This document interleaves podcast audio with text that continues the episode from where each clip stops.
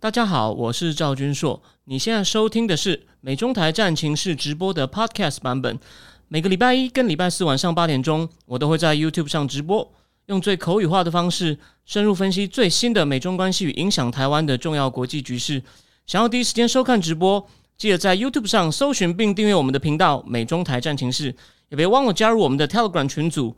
在我们直播与 Podcast 文字区都有连结，可以点进去哦。好，各位美中台战情室的观众朋友，大家好，我是赵军硕，欢迎呃来到今天第一百零六集哦。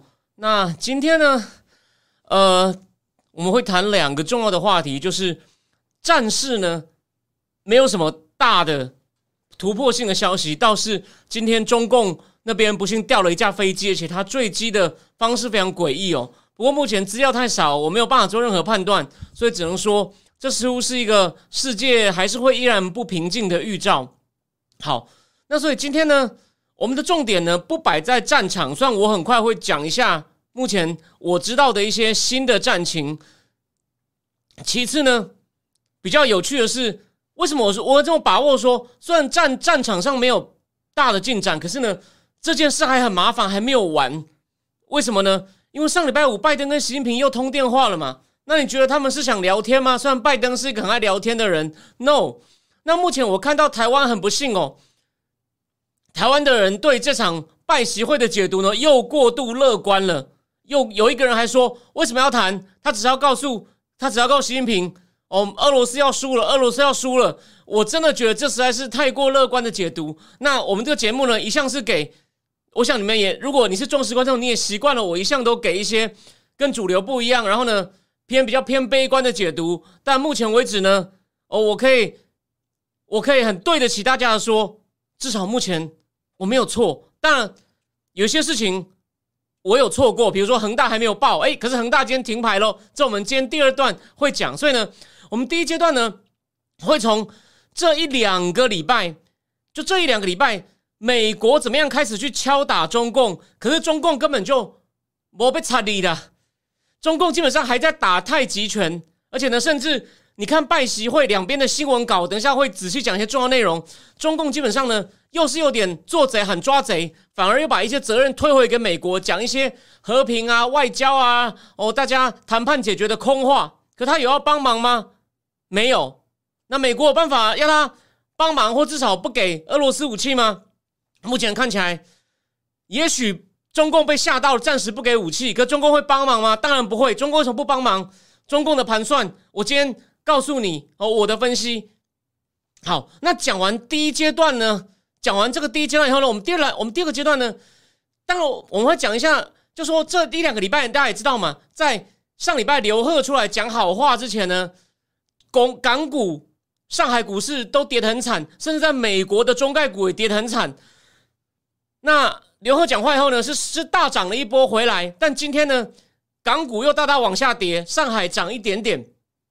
那我这个节目，我想你你如果是刚进来，可能还不清楚，你看久了就知道，我不太讲金融。那我今天为什么忽然会破例讲金融呢？我只是要跟你讲，我对于个股或者具体投资，我也不会给任何建议，我也不懂。可是呢，我可以很肯定的告诉你，就是基于我第一个主题，第一个主题讲的，还有很多事情。还不确定，还卡在那里。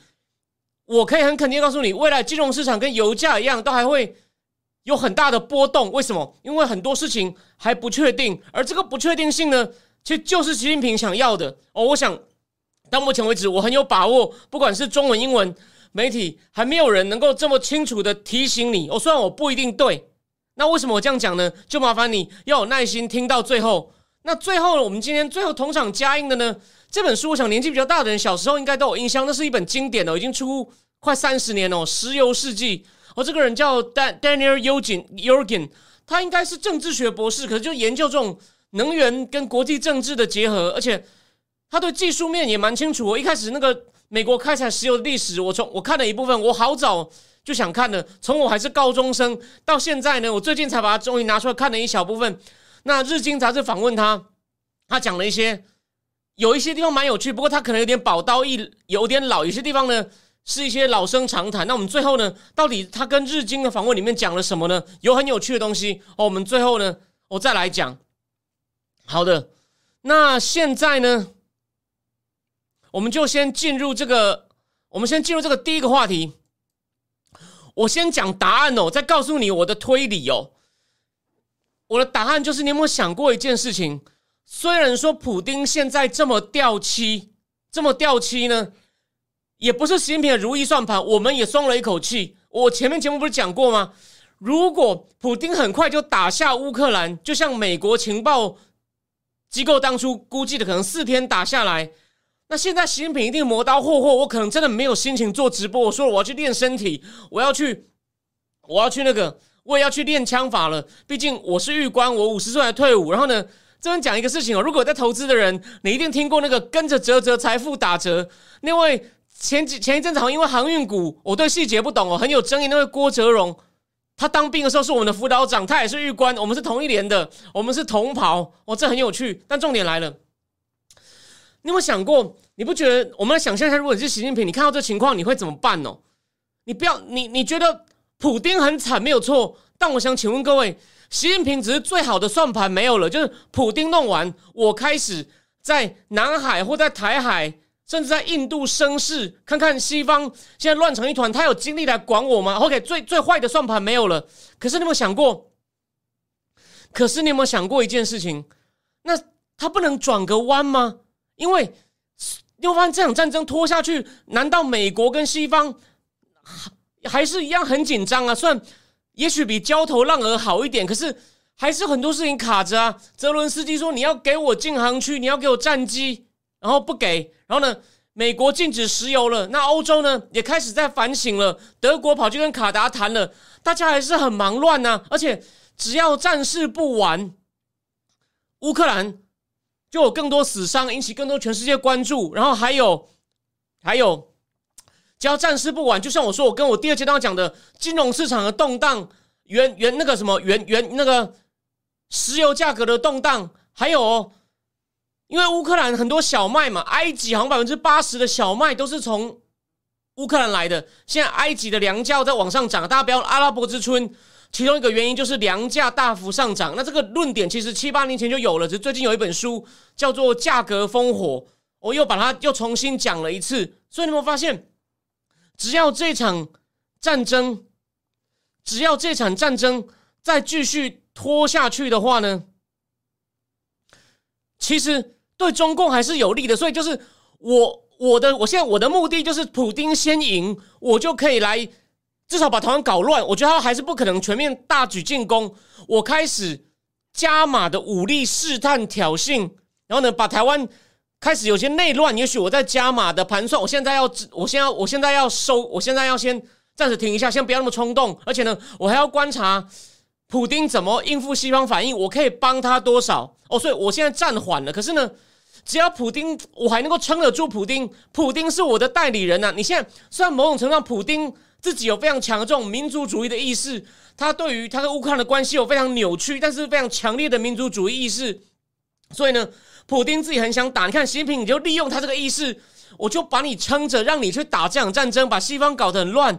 那这也是这难道不是一种目标吗？我只要让你专心在欧洲，被普丁注意力都吸在普丁身上，那这对我来说难道不好吗？你有想过，就是这是我曲线达到我的目标，那。再来，这是我我的，我先告诉我结论，但我怎么达到这个结论的呢？我们现在一个一个来看，以拜习会还有前后的各种反应。但是明天插一个东西，普京真的有一种很强的就是俄乌本一家的意识哦。这个你看到这个这个东西哦，基这是这个基辅罗斯那个叫 Vladimir 的那个人的铜像哦，他明明是当初是在乌克兰基辅大公的铜像，却立在莫斯科，你就知道。普丁真的没有把乌克兰当外人，然后他看到泽伦斯基这样修理他的人 m a d v e c h o k 哦，就是 m a d v e c h o k 的女儿，普丁萨的教父，然后 m a d v e c h o k 的俄语电视台都被泽伦斯基关掉。我没有说普丁对哦，但普对普丁来说，你简直是在我老虎口上拔牙！你这个纳粹，我今天不清楚你，我有什么脸对着俄罗斯帝国的列祖列宗啊？我在揣摩他的心理状态，我没有说这样对哦，我认为这是很扭曲的哦。那你会发现，习近平根本就是在利用他，就说你放心，对你讲的有道理，他们就是纳粹。中共的官媒也这样讲啊。当然，有人可能会说，前几天央视不是也报道了俄罗斯死亡惨重吗？我觉得那只是一种拜习会之前做个样子，说我们没有偏袒哦。你看，我们也有报俄罗斯很惨哦，那也就报那么一次嘛。他网络他的官媒上还是一面倒的偏袒俄罗斯，在在中共境内要支持乌克兰的人都都要很大的压力。不是有两个在乌克兰的的那个中国人哦，一个在那个什么，一个姓王嘛，一个在科尔松，一个好像叫做小赵，这两个人不是在国内都被封杀吗？所以你你讲乌克兰的好话，讲乌克兰奋勇抗敌，他不允许啊，他就是要拱普丁去打这个。我相信也有人讲过类似，但我今天我越想越觉得他就要拱普丁去打，他只要拱普丁去打，他的目的至少达到一半，这就够了。我终于可以反击西方吧？虽然这个招数我可以说他没有，他们还不是他们当初想的最好的那种，但你总是要应变吧？按这些习近平他做坏事应变能力都还蛮强的，所以没有倒啊，让我的预测一直在错啊。我的预测如果像其他事情一样对的话，习近平早就倒了，但很遗憾他没有倒，那我也错了，我承认。好，那我们现在回到重点，我们来回到这个主题。你有没有发现，美国当然美国也有想到，发现就是他妈的，就是你习近平在后面有搞搞鬼。就拜登、Sullivan、布林肯到底有没有一致对抗中共，不知道。可是美国的那种中高级的官员不是草包，美国国力还是有他很强的部分。所以呢，他开始他，但是他也不敢正面对决，看缺乏意志，所以他干嘛都是放话给媒体去敲打。他现在这个方法很像中共，诶，不敢自己讲，叫媒体去报，有没有？先两个多礼拜前说，放给《纽约时报》说，中共知道普丁要打，然后呢，就跟普丁说，你可不可以慢一点呢？你可以慢一点啊，不要让我们奥运丢脸呐。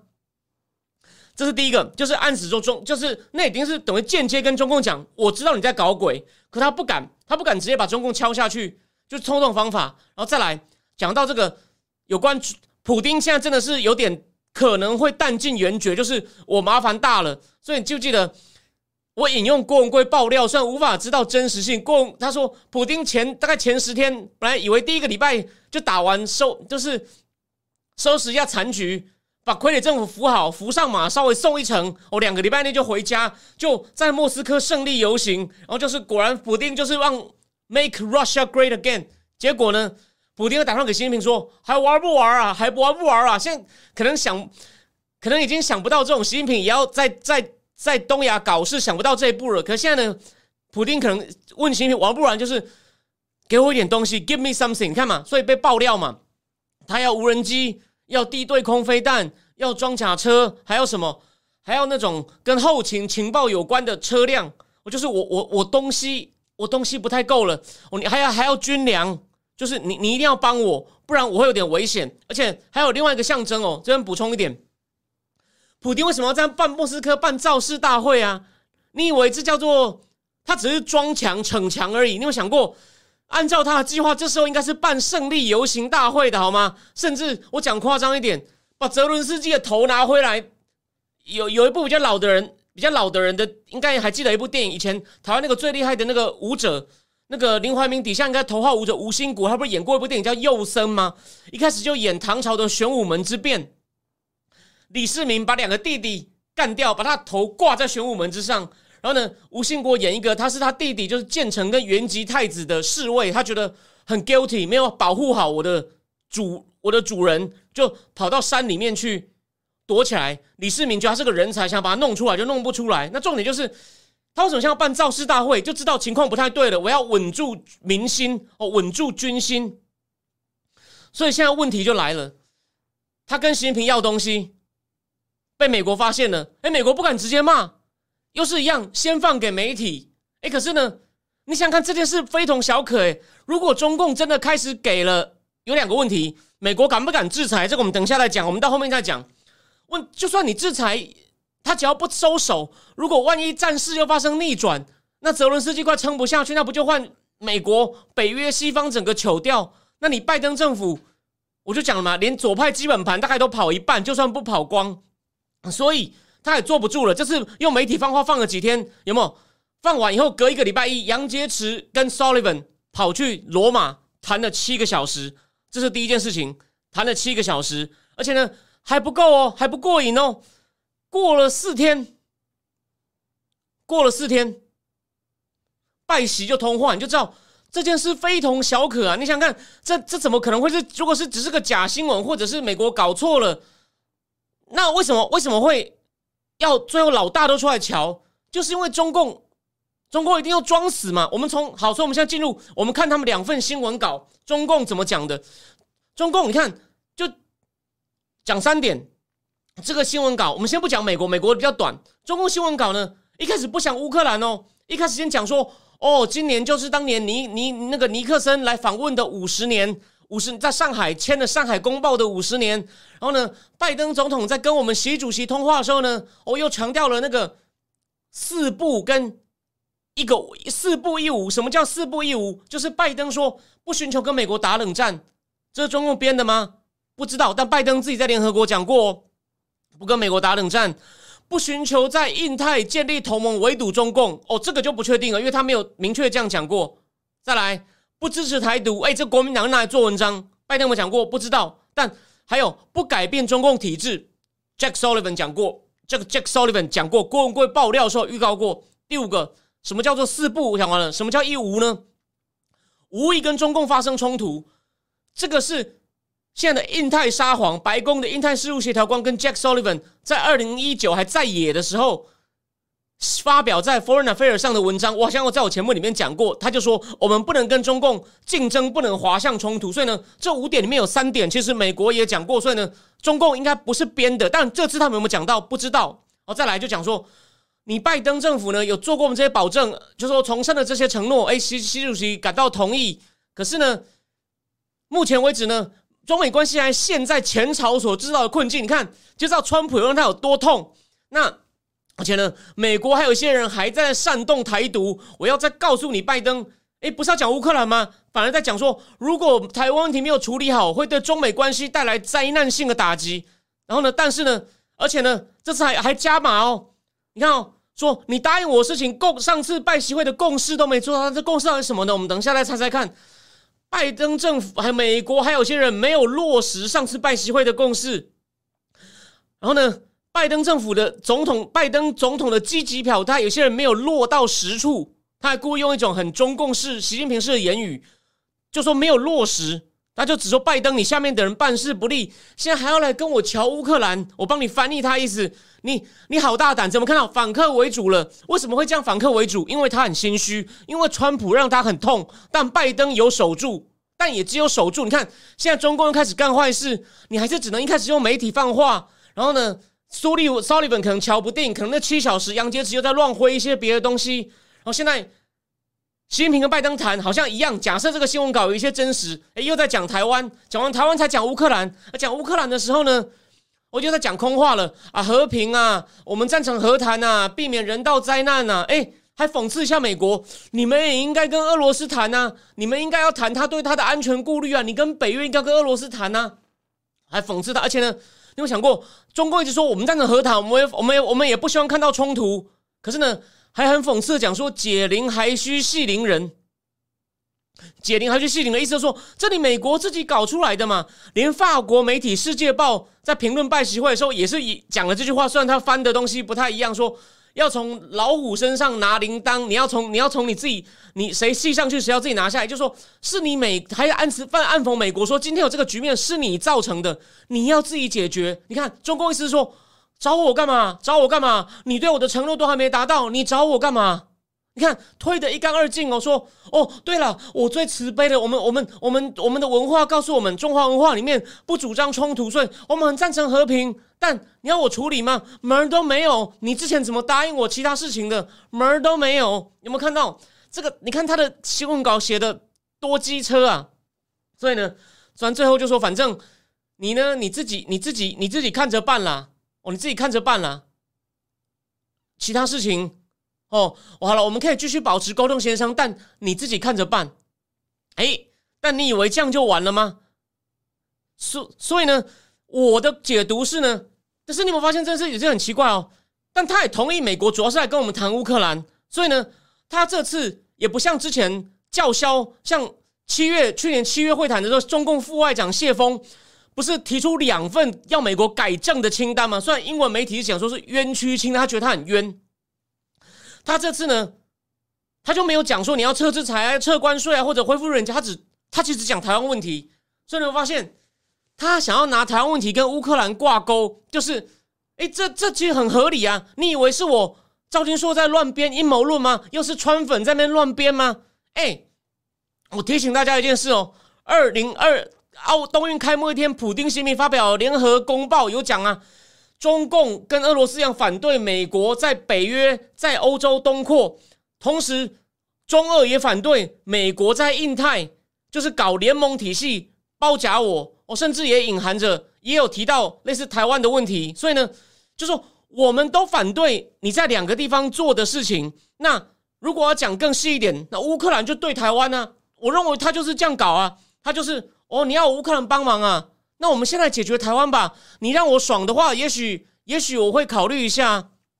那你以为这是我乱讲吗？那我。我还有证据。讲完这个，我等一下，我先讲完另外两个中方后续的动作，再再来讲美国简单的声明，我来对照一下。拜习会一讲完以后，中共驻美大使秦刚马上又跑去找那位银法的女士谢尔曼谈了，又谈了快两小时。我提醒大家哦，拜习会谈了一个小时五十分，但是那个军事专家王真应该是王真明大大讲，他讲的道理，光翻译就要翻掉一半。然后呢，两边一开始一定会讲一些官方的陈传述立场也一半，所以呢，真正在谈事情大概只有三十分钟。可是呢，谢尔曼跟秦刚那不是公开的会面哦，也应该也不需要翻译。那个那个，我认为应该是不需要翻译。虽然可能有，所以呢，那个可能谈一个多小时要谈什么？你有没有想过，他们能够谈那么大的事情吗？秦刚去谈，难道不是谈比较具体的事情吗？跟谢尔曼，秦刚马上就会谈喽。那请问是谈什么？其实美国的声明也说了。我已经交代下面的人要继续跟进我们今天谈的话题。哦，中方的声明也有这一点。秦刚马上就跑去了。那你们想过，你想中共可能会在乌克兰让步吗？我倒是觉得，可能是趁这机会又要求美国说，你上次办席会可能答应的一些事情，我们先先敲定吧。那我在我我也许乌克兰再考虑吧，或者，所以你会发现这是令人担心。但但秦刚谈，我们现在还没有证据，只能靠肖美琴大使。去去去抓去探，到底往好的想，秦刚谈的是中美关系的其他问题；往坏的想，他难道重点就谈你要拿台湾对你要对台湾是要做新的表态来换我们在乌克兰上加压呢，或者是明确答应不给俄罗斯个人和军事的东西呢？哎，不知道，希望肖大使去挖出来。还有之后，中共的副外长乐玉成，另外一个副外长不是谢峰，在清华大学演讲的时候呢。哦，也是又又又大骂，哦，又在讲美国单边主义、美国霸凌、制裁、制裁对对情况根本没有帮助。对中杜九刚漏了，中共的声明也在讲，世界经济还在复苏，你用制裁对大家没好处。他闪过了一件事，他等于在间接的骂美国，你制裁解决不了问题，只害到大家，等于是帮在帮俄罗斯用一种委婉的方式求情也好，就说这个没道理，也在暗示我不会跟。我绝对不会跟，你有没有看到？又这边又在打美国一耙，所以呢，他根本没有要帮忙啊。他其实每一点都美国没有帮忙啊。那我们再来看看美国这边，美国这边的声明哦，就讲先讲了，就讲直接单刀直入，就讲乌克兰。然后呢，讲了一下说拜登他们讲交换了一些战况、一些意见。关键一句话，拜登跟习近平说明了，你如果军事援助俄罗斯的。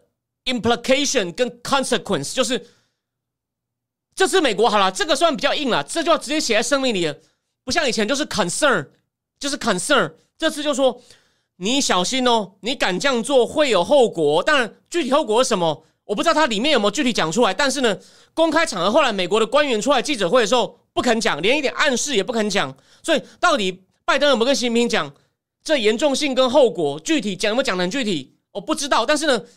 客观来说，这是拜登政府相对对中共算是比较不客气的一个表态。OK，就是拜登政府稍微比较凶，然后呢，到最后才提到对官员有说，习近平有提主动提台湾问题，然后拜登就回答很标准嘛，所以根本不是武力保卫台湾嘛，所以我就说他去年只是失言嘛，这个我这个判断是对的吧？他就说了嘛，就标准的嘛。三个公报，八一七公报、上海公报、中美建标公报，六项保证，还有台湾关系法，而且反对现状，台海现状和平稳定被单方面改变，nothing new。哦，就是，但中规中矩，这可以接受，也不用骂他。那重点来了，美国其实这这个公美国的声明很短，但就那一句，其实就在那一句，我们看不下去，不能只由媒体放话了，我们必须要警告中共，你敢给他东西，让这个战事再拖下去，哦，你就你你得栽，你有种试试看。可是到底试完会怎么样？我觉得，就算他没有官方正式公布。我认为也要放给媒体，让中共敲一下。你不能够什么都不讲，你不给流氓事先知道后果，你就很难喝阻他。这个这个是本身俄罗斯进攻前，你一直放消息给媒体，也也没有阻止普丁啊。你是被攻了以后，使出一个很重的制裁，普丁是有点不爽，但是 you didn't stop him, right？所以一样的道理，你你只是说你会有很严重的后果，是喝阻不了习近平的。我认为，我认为这样的威慑力是不够大的。你应该要让他知道，你这样敢背着我做这种事情，你如果敢再继续，或者不要说是给武器了，哦，这真的很敏感。我也不认为习近平会马上做。你有没有想过，我们标准不要放那么低，根本就应该要跟他讲说，你如果不帮忙调停，或者被我发现你在帮俄罗斯规避制裁。小心，我就对你使出类似俄罗斯的制裁。哎，可是这个问题就来了。今天路透社有一篇报道哦，我的解读跟他相反，说他提供一些很棒的数据。他说，中共的外内进出口还是占他 GDP 的三十五，日本占三十一，美国占二十三。那你中共这么已经这么大的经济体，它的内进出口还占它的经济比重很多，所以呢，他只会选英美，不会选俄罗斯。我认为他这样讲不完全对，为什么？第一，所以呢，中共的一些大公司、大银行，我前面节目讲过，他是不敢明着违背制裁，这我同意。所以习近平就会有点搞两面人嘛，他有些地方配合，让你不怀疑他，他背后有没有可能搞事？哎，拜托，他掩护北韩多久了？然后这是那北韩，当然北韩其实让他很没面子，他弄他对北韩也有很多怨言。可是俄罗斯这帮了他那么多忙，大家不要忘了，我讲过，让美国、北约。让美国跟其他美国重要盟邦都分心，继续让让美国跟欧洲的通膨恶化。虽然这有点也会打到他自己，可是你有想过，美国、欧洲更重啊？中共的通膨还没有那么严重啊？基于一些原因，因为中共有很严格的金融管制啊。虽然说他可能也会感受到一点压力。哦，这就是还有就是乌克兰只要继续在死伤。美欧也有内部的政治压力，所以这三点他就已经赚到了。哦，再来，所以他让那些大公司去配合制裁，然后呢，私底下搞，私底下成立一些，我上次讲过嘛，类似当初为了伊朗成立一家昆仑银行，那些在美国一面有资产，你也制裁不到我。他有很多方法偷偷帮俄罗斯，然后呢，让让整个西方世界甚至日本哦继续头痛。而且呢，重点来了，你说中共对依赖依西方的依赖很重。哎，这个路透社只讲一半呢，西方也不想失去中共市场啊，所以你有想过，西方有决心跟中共讲说，我们敢对我们对俄罗斯怎么搞，我们也敢这样弄你吗？你有没有想过，关键在这里哦？你如果说我们不怕痛哦，欧洲是现在对俄罗斯是敢这样放话了，那。欧洲跟俄罗斯的经济关系很紧密，所以呢，欧洲现在开始有点醒了，比较有 guts 了。那换你美国了，你美国才是真正领袖啊！你敢跟中共说，我们不惜让我们的很多制造商、进口商痛，我们不惜让一些大公司损失掉中国业绩，不惜让 Apple 哦损失百分之十五的业绩，我们也要盯着你。你敢再搞俄罗斯吗？你会发现，就美美国可能中层官已经感觉到了，中共就是拿着俄罗斯当枪使，让西方乱成一团。哦，中共付出一点点代价，表面配合制裁，但私底下有很多空间可以搞事情。美国有点发现了，但美国还是不敢硬起来说：“你在搞啊！我这件事情主谋，甚至你比普京还严重，你你还不敢给我停？”哦，你会发现，这是我要强调的。所以啊，所以啊，我想你应该没有听过这个观点，你应该没有听过我讲的这么狠，就是。这一场战争根本就是习近平虽然没有达到最佳目的，可是呢，次佳次佳目标搞乱西方，目前还是顺利进行中啊。那他为什么要停？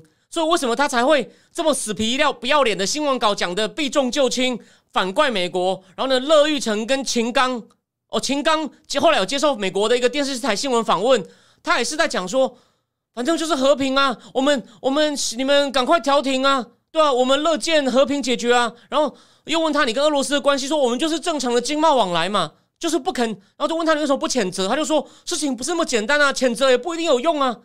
就是又发现。以中共这么大的国家，你能说这只是叫中立吗？不想得罪人吗？这就是他在偏袒俄罗斯，好吗？他当然要让普京看到，你看我们被人家骂成这样子，我们还是不松口。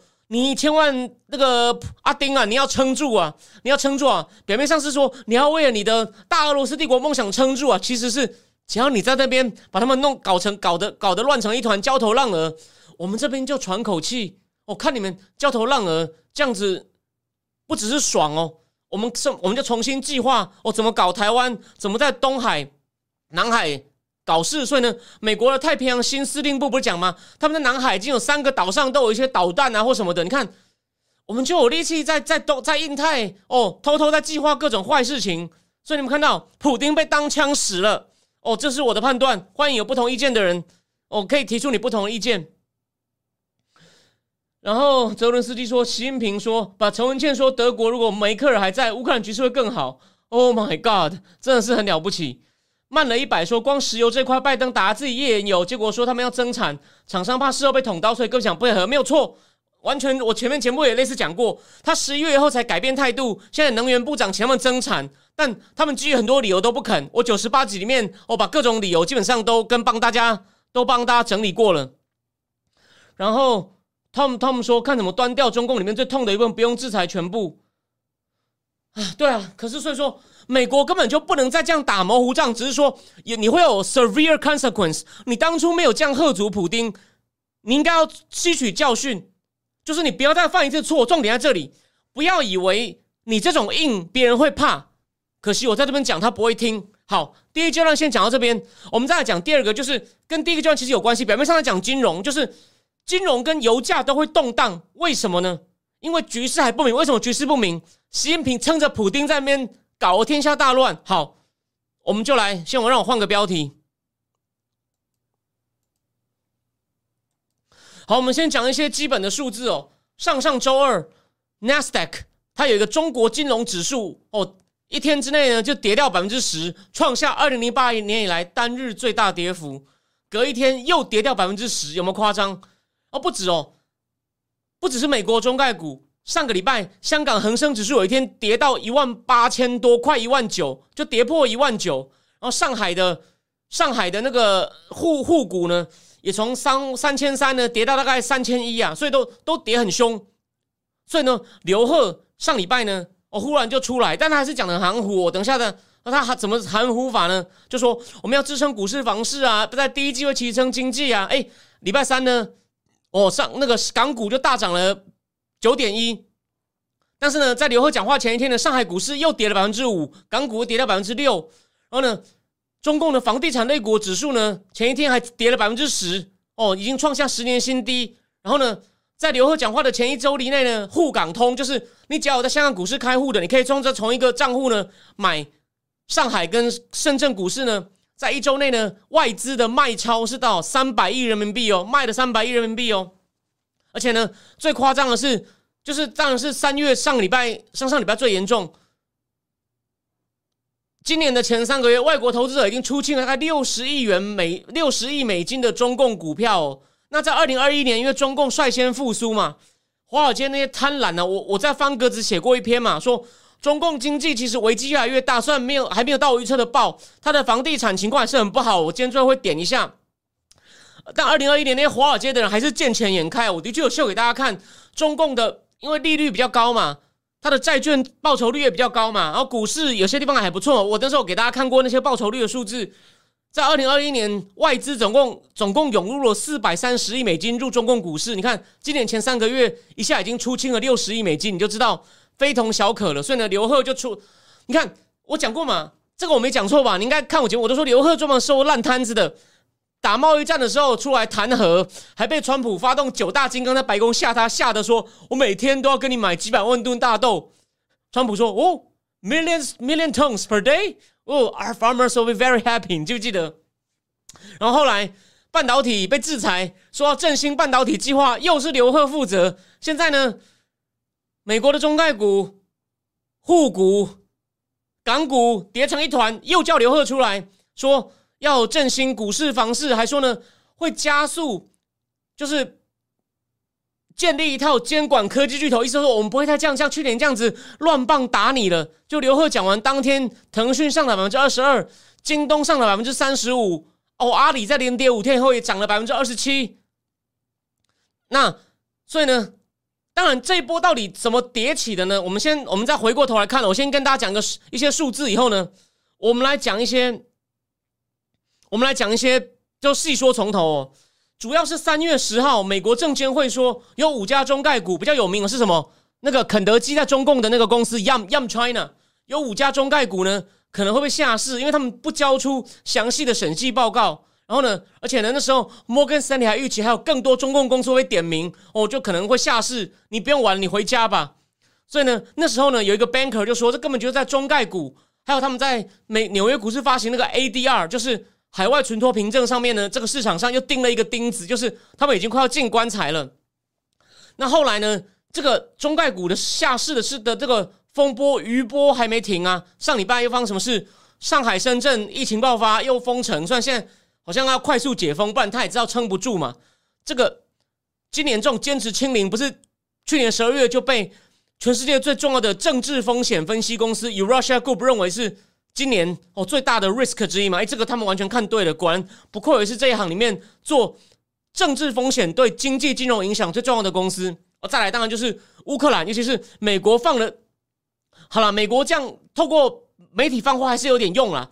就是当大家美国意思就说暗示说，你如果帮俄罗斯，你小心哦，因为美国总算有硬起来一次，所以呢，可能中共会受到严厉制裁。所以呢，又加上疫情哦，中概股下市，加上中共可能过度介入乌克兰战争，有被制裁的风险，还有全球通膨压力，还有房地产市场还是不好，所以呢，就我刚刚讲了，连续出现好几天的狂跌大跌。所以呢，再看一个数字哦。所以在 Morgan Stanley 这个资 Morgan Stanley Capital Index 里面的中国指数的市值呢，到上礼拜大跌为止还没涨回来以前，你知道多夸张？从二零一二年、二零二一年二月的峰值是三点六兆美元，现在呢剩下二点一兆，掉了一点四五兆美金哦，一点四五兆在一年多一一一年多之间蒸发哎，有没有想过？这等于占中共的 GDP 大概七八趴哎。我只是跟我只要跟你讲它的规模，它跌了多少市值，跟 GDP 背后的含义完全不同。只是这个它的量到底有多大？我这个概念告告诉各位，中共的 GDP 是大概十六兆美金嘛，就一年多掉了一点四五兆美金，这不小哎。那当然，美国监美国的证监会放狠话，那中共监管机构呢？哦，它有身段稍微放软一点，只是稍微放软哦。虽然也有人说，哦，中共开始。想要把这事情瞧好，哦，继续要鼓励他们去上市，想要把这个，就说忽然想要跟美国和解，但我认为没有那么简单哦。中共监管机构呢是说会跟美国证监会下辖一个叫上市公司会计监察委员会继续沟通，也说我们尊重外国监管机构监督的权利，可是呢，我们反对政治化的监管。所以你有没有看到他口气还是很硬啊？那那个被点名的公司呢，这个肯德基的那个中国公司呢说。他们如果按照现在的进度，我们在二零二四年初会被下市，因为连续三年交不出审计报告呢，你就你就回家吧。好，除非我们能得到法律豁免，或者是哦那个我们的来审计我们的公司能够接受美国这个上市公司会计监察委员会的检查。可是呢，他们现在打算就是不行的话，他好像没有妥协，说我们就去香港。我们已经在香港上市嘛？我们到时候股票要转到香港市场去交易，所以呢，他比较有恃无恐。但是呢，另外那种现在可能会被点名，比如说他没有在香港上市的呢，就会跌比较多。为什么？因为他们有一个替代上市的地方，像那个拼多多，拼多多。然后呢，还有还有另外还有另外一家被点名的叫做再鼎医药，他就说他比较他比较放软，他说。他会在想办法找一家能被美国监管单位就会接受美国监管单位来检查的会计师事务所来做审计，然后呢再开放给美国检查。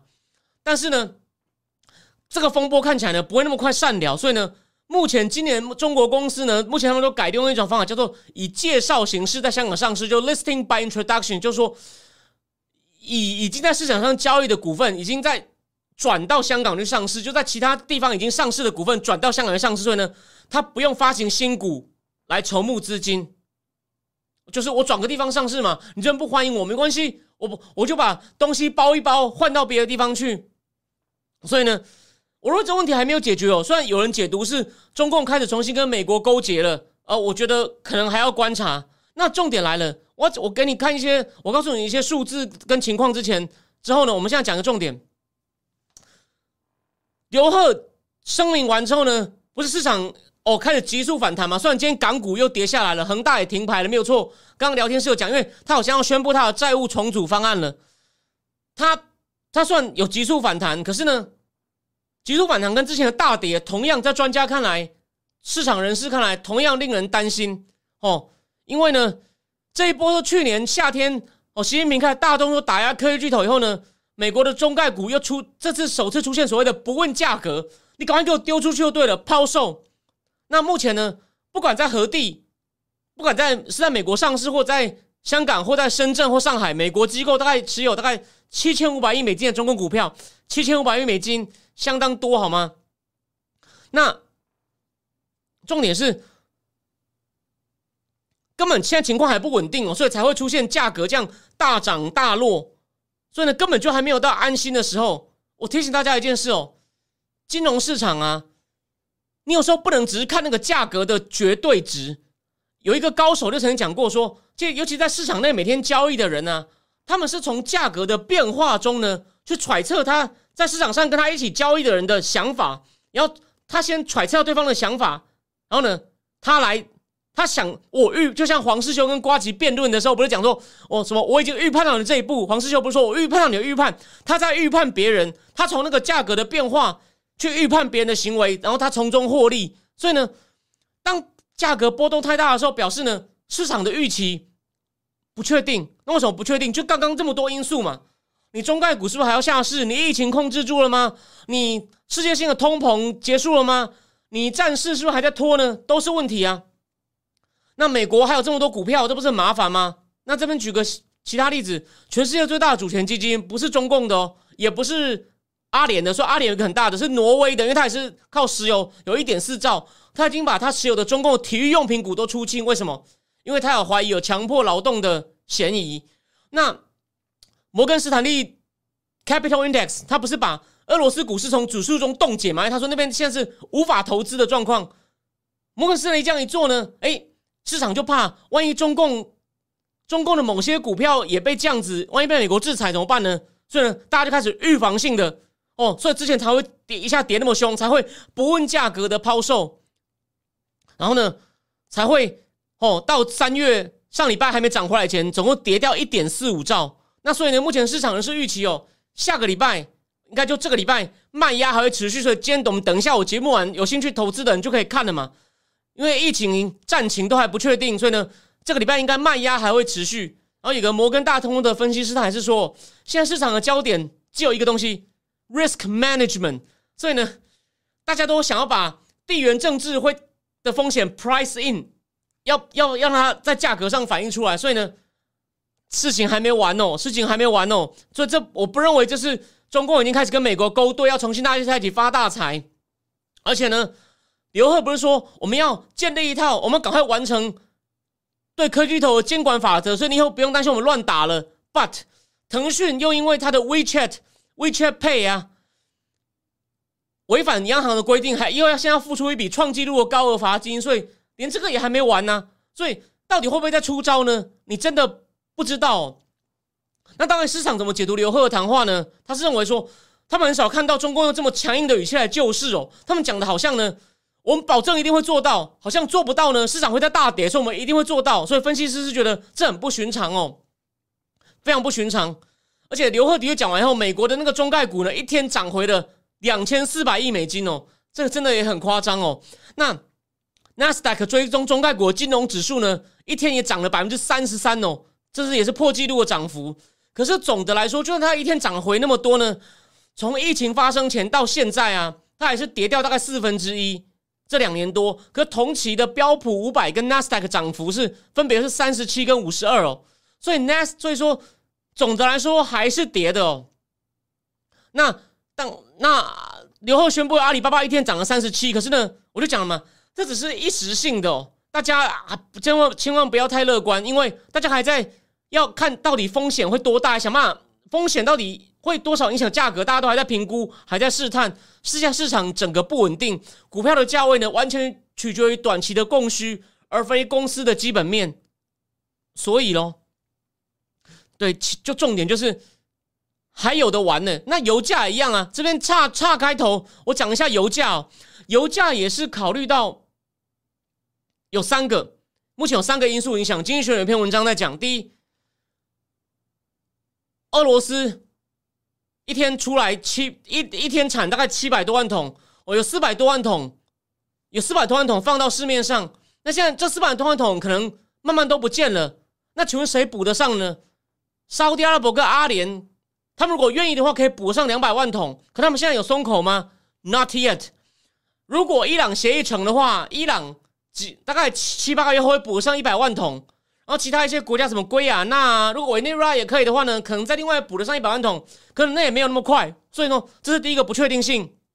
第二个，美国的油业岩，就像聊天室刚刚有人讲，投资不足，连人力也不足。他说，以前高峰的时候呢，美国油业岩的从业人数大概有二十万人，那美国现在都在缺工，油业岩的油业的就业人数现在剩十二万人，他要补足这六七万人的缺口，哪那么容易？而且他现在连油井的维持成本也都在升高，好像他要租那个钻油井地方的那个租金也在增高，所以呢，成本都在增高。然后政府的态度也不确定，虽然政府现在改口在求他们了，但那些但他们前几年因为开采太快，然后呢，后来油价也没那么高，所以也获利也没那么好，政府政策也不支持，所以美国的油业园的各个大老板，我节目讲过了，也不太敢承诺大幅增产，所以美国自己能不能跟得上也是个问题。第三。我这两个是供给不足的问题，第三需求面也有不确定性。说中共，中共哦，中共对石油的需求很大。他们说，我现在光之前就预测，如果像如果说上海、深圳要封城封一阵子的话呢，封城很严重的话呢，中共的石油需求一天要少五十万桶。现在全世界一天的需求量大概在将近一千万桶哦。那如果中共两大经济重镇都封城，中共可能一天少五十万桶。所以呢，这是一个。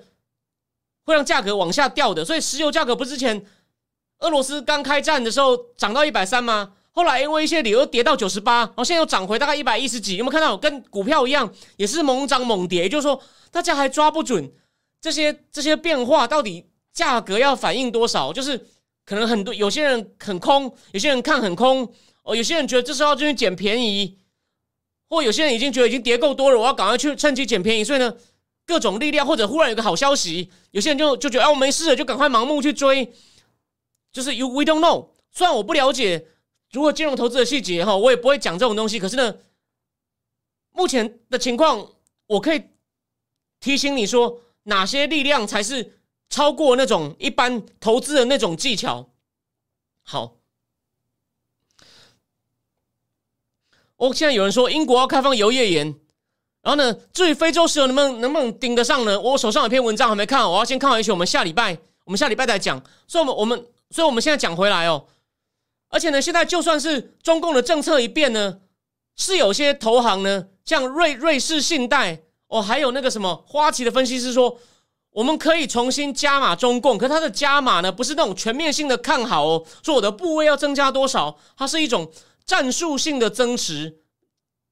Tactical 不是 strategical，比如说战术性增持针对个股或者一定时间内选择性的加码，就不敢全面性不敢全面性的加码。我最后我就引用我有一个资产管理公司哦，一个一个精品投资行的总监，他说他在二零二一年已经拜访了三十多家美国的机构投资者，他说在拜访了三十多家呢，都担心中共会有更多的监管，到现在这种担心还持续，这些机构不想冒险，所以去年的东西也还没完。结果呢？现在要来这么多东西。有另外一家的投资总监呢，也说过去两周是一场风暴，但是呢，波动还会持续，波动还会持续。那连上礼拜呢，连续大跌之后，J P Morgan 把他在追踪的二十九只中共的网络股的二十八只呢的平等都，要么就调成从加码调成中立，或加码调成减码哦。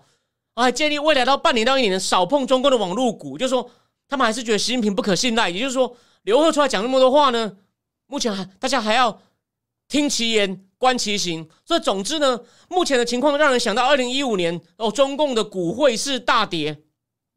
可问题是，现在的情况比当年哦更严重，更多不确定性。所以，哦，好戏在后头。所以，如果跟前面在我们最后讲一个主题以前呢，我来做一个小小的总结，就是，当然，你有没有想过一件事？如果中共自己国内的情况因为这么多，除了监管政策，它稍微可以控制，可是他之前弄那么黑、那么粗暴了，市场信心只有少数短，就是。他一讲以后，国内的人信心恢复比较快，外资券商倒放还是很担心。只有少数叫战术性加码的以外呢，除了监管政策的力道，它稍微可以控制以外呢，疫情它能控制吗？你们看，索罗斯又讲对了，说他控制不住疫情啊，因为你的疫苗没有用啊。然后再来战争，战争，虽然中共给了俄罗斯很多资源，可是呢，泽伦斯基能够。俄乌克兰的军人能表现多好？俄罗斯的军人能不能够不要那么掉漆？这也不是他能控制的。算他能控制，我要我要给俄罗斯多少支持？哦，这是这两个他可以控制的。那可是如果战争还不确定，全球的那种其他一些大宗商品的价格，哦，这种不确定性也还在的话呢？就然后还有他的房地产。其实《华尔街日报》有个消息。中共的碧桂园说，它这一二月的房地产的成交价格呢，比去年跌了百分之十四。有另外一家叫龙光呢，说我们跌了百分之四十。哎，虽然中共的一些指标说有微幅上涨，是因为它选择性的选大城市，只有北上广还在涨。你如果考虑到三四线城市啊，很多地方都在抛售或者是限价，不可以一次子价格降太多。还有些地方买房子送高档宾士车在力撑。也就是说，我要讲重点是。中共国内的经济金融哦，还有这么大风险情况下呢，你有没有？他在我看来，这种独裁者都会干一次干嘛？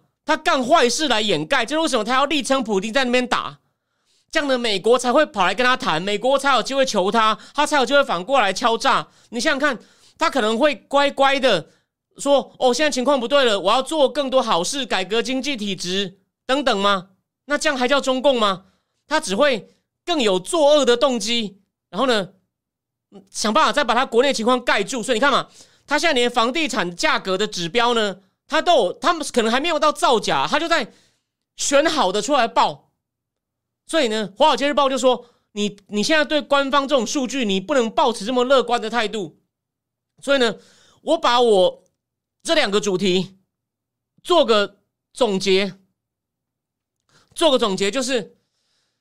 中共会继续搞事，然后他国内的情况呢，他也很紧张的在盯着，因为有很多事情也不是他能够完全控制，而且呢，外资对他的信心呢，已经丢的，就说外资的信心又遭遇到进一步的打击，那他有办法靠刘贺这样就出来扭转局面吗？哦，当然不可能。所以呢，这两点我做一个很快的总结，虽然我没有时间讲很细了，细的我还在想一下，就是世界的混乱。哦，还在持续。那最可惜的就是拜登政府硬起来就有机会结束混乱，可是他还没有硬起来。所以呢，其实美国一个也以前也算是个还算有名的报纸《费城询问报》有个专栏作家，他报有篇文章被转载到韩国的英文报《Korea Times》，他的政策建议非常直截了当，说你美国现在如果同意给乌克兰长城飞弹，同意给他战机，中共可能就不敢那么嚣张。你给他这两个很有杀伤力的东西，中共就知道打不下去了。他千万不要再白称普丁。可惜拜登政府现在没有这个决心，他一直怕，还是怕直接跟普丁冲突。有没有想过，你狠一点，普丁现在已经元气大伤了。你狠一点，我认为他们就是怕普丁会丢核弹，但我觉得不可能。普丁连得病都他那么怕了，他丢核弹，他自己大概也很难活得下去。然后他要躲到哪里？躲到西伯利亚吗？你们？你们都你们都死光，你们都死，你们死一堆人，然后呢，他要自己躲去西伯利亚吗？我觉得这不太现实，所以可惜就是美国不敢，好吧？就算你军事上不加码，这也算有道理。我刚讲的可能太过了一点。就像我前面讲的嘛，你呢敢不敢直接警告中共说，你再不帮忙，我就制裁，我就很宽松的制裁你，就是我只要怀疑你有帮助俄罗斯哦，我就也一步一步的怎么对俄罗斯，我就这样对付你，你信不信？你要不要试试看？哎，说不定中共毕竟还跟西方挂钩很多，那他现在就仗着跟普京想的一样啊，你不敢啊，你不敢啊，拜登要先想办法讲一些话，让中共知道我敢啊。你不要每次都只敢对俄罗斯硬啊！我们再回忆一下，大家，我们再回忆一下二月的时候，拜登到国会演讲讲 “America is back”，把中共讲了二十秒，把普京骂了两个，骂了两分多钟，然后还一直制裁普京，就制裁俄罗斯，因为他欺负那个异议人士纳瓦里，他是一个揭露普京腐败的律师，很受欢迎，也选过总统，得到百分之二十七的选票，比预期的好，因为他们选举并不公平。你又说普，你又说普丁是凶手，然后呢，又明明普丁，然后呢，泽伦斯基在对付普丁的时候，美国大使馆也宣，也也也也出声支持哦。所以呢，你每一个行为，虽然说某种程度上这样做也不能说错，你有准备好普丁火起来的时候，你有准备好普丁你要怎么对付他吗？你懂我意思吗？你呢？你有没有考虑过，你普丁如果跳起来，你有没有准备好？还有，普丁如果跳起来，那你不是说你要把重心转到印太吗？所以，我不是说他这样不对，而是你有想清楚老话一句，你有想清楚轻重缓急吗？这就是拜登政府最大的问题。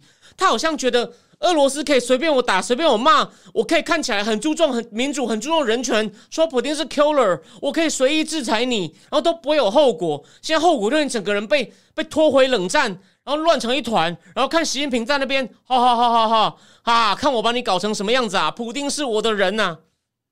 你看整个棋盘乱了嘛？这跟当初很多人在讲拜登有好大一盘棋，别闹了！这个棋盘被习近平跟普丁联手弄得乱成一团。虽然普丁现在有点糗，这就是各种情，这各种事情都在动荡。最后讲一句话，当然连叙利亚总统都跑去。八年来首次出访到 UAE，为什么？他他也是怕俄罗斯快倒了，俄罗斯撑住叙利亚，他跑去问阿联说：“你要多跟我合作啊，撑住我，免得免得普丁。”所以这样一弄呢，大家大家都出来自求生路啊。然后今天还有最后一个消息，沙特阿拉伯个炼油厂被攻击嘛，被那个也门那个胡提叛军攻，也门胡提好像意思，阿拉伯人的青年军被青年军攻击，有没有看到情况越来越乱？这就是拜登政府。的政策太粗糙，不不注重轻重缓急，没有搞清楚前因后果，现在弄成世界大乱，哎，加嗨啊，加嗨啊！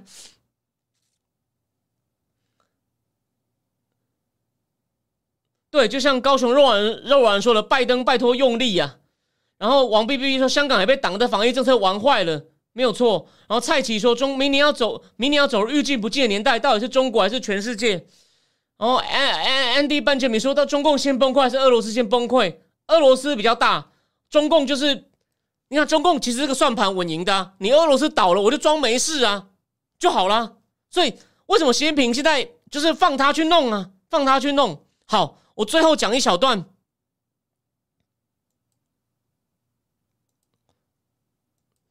石油世纪》的作者谭普丁哦，他呢？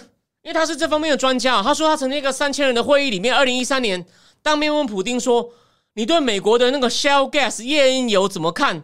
诶，难道页岩油不会影响到你吗？提升美国战略定位吗？”他说他被普丁吼回去，普丁很生气。而，普丁是对的，因为他知道这会影响到普丁的实力，这就是他访问的重点。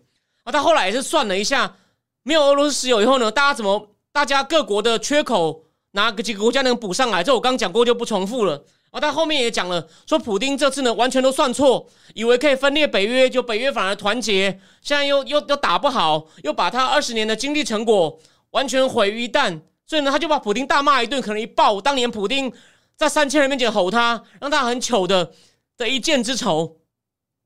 不过呢，所以呢，重点就是，你要知道，我讲这例子也是要说，普丁后来就是。他其实二零一四年占了克里米亚时候呢，梅克打电话给他，他们跟他通了电话的反应都是他好像活在自己的世界里，就是那种满脑子那种偏狭的民族主义，而且呢，连他的官员都发现你越跟他讲西方怎么批评他，西方希望他改进，他会越生气，说你们都看不起我。我最后讲一件事，为什么普京这会不会行平利用？我之前不是讲过吗？那个弹劾川普通乌案的时候有出来作证的，川普时期的国家安全会议负责东欧的 Fiona Hill 也是讲说，每次美国在看网络攻击事件的时候都不用抓嫌犯，俄罗斯自己会跑出来说 It's me, It's me。然后我刚最近刚看完另外一本书，是《纽约时报》一个驻俄罗斯七年的记者写的，Lee Myers，他也是写说，普丁非常希望被当个咖哦。具体的是拿他拿什么证据，我下次再告诉各位。但普丁二零零七年的一场演讲，在慕尼黑安全会议，意思也就是你们呢，美国呢就搞单边主义，跟新民讲的很像，单边主义霸凌哦。你们讲的规则就规则，国际组织都完全照你们的规则哦。我们到底算什么？就普丁觉得你严重不把我当个咖，要东扩就东扩，然后呢，一天到晚跟我在乌克兰眉来眼去，像 John Mearsheimer 那个国我讲过节目讲过好几次国关主义现实主义大师，他也是说乌克兰就是 NATO 的一个 de facto member。那 John Mearsheimer 他其实呃他讲的东西都很一致，但他现在的观点引起很大家争议。我下次或者是将来，也许我会推出一个付费的深度直播，我们就来带大家读 John Mearsheimer 的书。但 John Mearsheimer 有一场演讲哦，你一定想不到有多夸张。法国国际广播电台的文化版，他也是讲了一下 John Mearsheimer 好像某些警告不幸成真了。他转了一个 John Mearsheimer 演讲的事的那个影片哦，你一定想不到，像这种政治学家的演讲啊，有时候通常他都才有时候或没有名都要几百个点阅，比较有名的呢，通常几千几万就了不起了。John Merzmer 的那有一场谈克里米亚的演讲呢，已经两千两百万个点阅了，这是接近巨星等级了。就所以呢，这次这场战争受惠最大，在我看来就是 John Merzmer。我想大家最近在媒体上应该也看过很多国民党的人引用他的观点来批评美国。那我认为国民党的人是滥用他的观点，他的观点呢有些地方还是有一定道理的。但今天没时间讲了哦，已经九点了，最后看一下。Steven 徐说：“普丁搞不好很享受现在这样全球关注度，像前苏联时代一样。”我认为一开始是，但现在他的军队陷在那里，每天花那么多钱，人一直死，他可能心里有点后悔，但他还要装淡定啊，所以他办集会啊，说我们没问题的，一切照计划进行。他几天上礼拜不是在莫斯科办一个大型集会吗？然后。Tom Tom，最后我回答你哦。他说 NATO 怎么分裂？哎，你有有想过一件事？假设乌克兰很快被占下来，马克龙就说这样不行啊，我们要成立欧洲军呐。哎，搞不好真的就开始弄了，就跟就跟打电话给秀子说，你提高国防预算呢，我们来弄一支欧洲军呢。你有看到 NATO 都愣在那里啊，挠死啊，这么可能？然后呢，当然波罗的海三国觉得。我等不到你了，那我就加紧靠近北约，请美国多派一点东西。我不是讲过吗？波罗的海三国有两国的常备军只有六千多人，一国一万多人。美国现在派的快一万人进去，还有三十架攻击直升机。他们的三国说：“哦，这比我们的军力强多了，比我们军力强一倍不止。”所以方向就会出分歧啊。法法马克龙就说：“我们自己搞欧洲军呐。”好像法国那个欧盟外长 Joseph Borrell 也这样讲过啊，就会吵成一团呐。该怎么办？我们要继续信赖美国吗？还是又看下一个国家被普丁吃掉呢？这样，北约承诺，北约如果是摩洛多瓦跟乔治亚被吃掉也就算了，毕竟他不是我们北约的，我们表示哀悼。如果是波罗的海三国被打怎么办呢？如果美国又没帮助好怎么办呢？所以问题问题又这么麻烦呢？好，千勇讲的对，我差点讲出视频，可惜吞回去了。你非常的敏锐哦。Tom Tom 说，现在川普就单边主义。但在散乱的时候，需要单边主义巩固组织。没有，川普就是我先打下去再说。哦，剩下的事情我们再来。我我跟你的纠纷再慢慢算。